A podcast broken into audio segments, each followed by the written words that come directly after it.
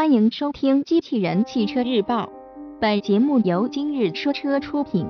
欢迎搜索关注“今日说车”栏目，了解汽车圈新鲜事。哈弗 H7L 实车谍照曝光，新闻内容来自汽车之家。日前，有媒体曝光了一组哈弗 H7L 的实车谍照。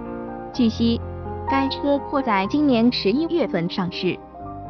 哈弗 H7L 曾在两千零一十五上海车展上首发，定位为一款中型 SUV，并采用七座布局。从谍照来看，此次曝光的哈弗 H7L 实车与之前车展亮相的车型外观基本一致。和 H7 相比，H7L 的车身后部明显加长，并会采用七座式的座椅布局。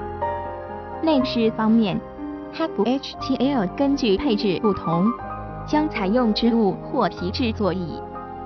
新车的中控台布局与哈弗 H7 一致，新车预计全系标配电子手刹、中控液晶屏、多功能方向盘以及一键启动等配置。此外，哈弗 H7L 将会采用二加三加二的七座式布局，其第二排座椅的靠背角度可调。第三排座椅配有杯架。动力方面，哈弗 H7L 预计将沿用 H7 的动力总成，新车将会配备 2.0T 发动机，其最大功率231马力，170千瓦，峰值扭矩为350牛米。与发动机匹配的是六速双离合变速箱。播报完毕，感谢关注。